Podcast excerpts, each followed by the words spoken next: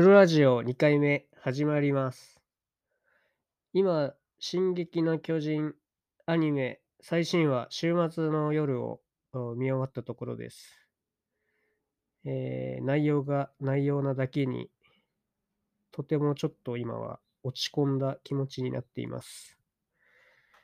えーまあ、進撃の巨人も戦争の内容ですし、今のウクライナの情勢と相まって、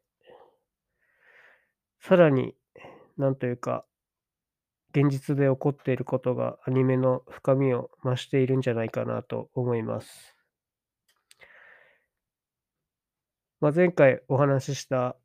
えーポッドキャストを始めるきっかけにもなった、滝チャンネルの滝さんの解説を、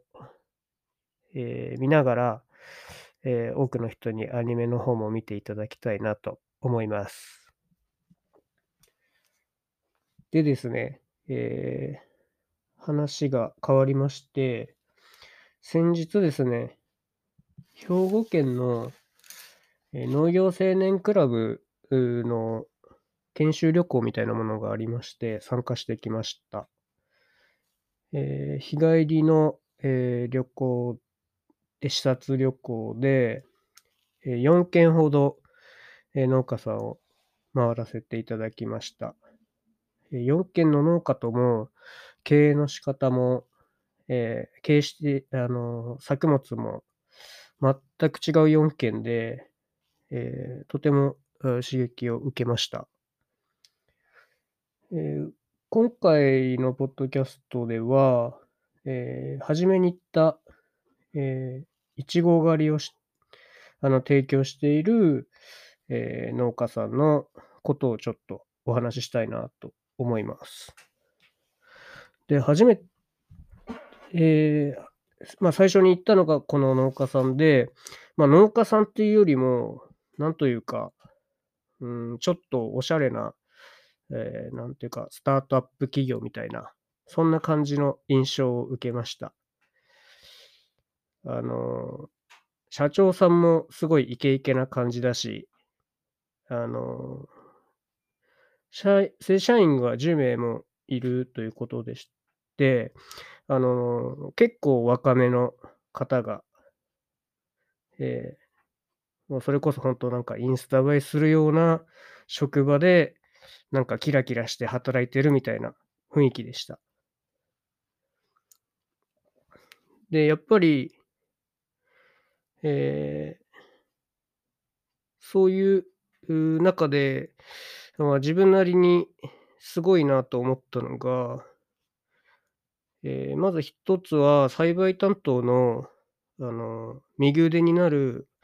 社員がいるということですね。なんか社員というよりも、まあ共同経営者に近いのかなっていうような感じの印象も受けましたけど、えーその人が、まあそういうイチゴとか、えートマトも作ってるんですけど、トマトとか多分そういうのを仕切ってるっていう感じでした。えー実際問題、あの、農業って、まあそもそも農、あの、儲けを出すのが結構他の産業に比べて、えーまあ難しいんですね。まあというわけで、そういうう人を雇うっていうことが結構ハードルが高くて、しかも正社員で雇うってことは、もうさらにハードル高い。バイトで雇うってことではないので、で、まあその社長さんもおっしゃってたのが、農業で、えーまあ儲けを出すのはかなり難しいと。えーじゃあなんでやってんのってなると、まあ、自分はそういう、あの、農業を通して、まあ、面白いことをやっていくっていうのをモットーにしているというような話をしていました。で、まあまあ、まさに本当に私がこう悩んでいる、えーところを、えーなんか解決するような、まあ、言葉というか、っていうふうに思いました。でまあ、私自身、まあ、収納して、まあ、5年ほど過ぎて、まあ、なんとか経営的に、まあ、自分の家族のことだけであれば、まあ、なんとかやっていけるくらいの、まあ、売り上げなりを、まあ、上げていけるかなっていうような段階なんですけど、うん。うん、でもその、お金のためだけに、こう農業していくっていうのは、ほとんどあんまり意味ないかなと思ってて。うん。で、やっぱり普段、えー農作物作って売って、で、それだけでもう時間がなくなってしまって、うん。で、今後、これじゃ意味がないなと思いながらも、まあ、生産し続けるっていうような、えーことに、えーなってきてるんかなと、それがまあ悩みの種かなと思っています。で、一般的にこう、なんか利益率上げるとか言うと、まあ、よく多分何も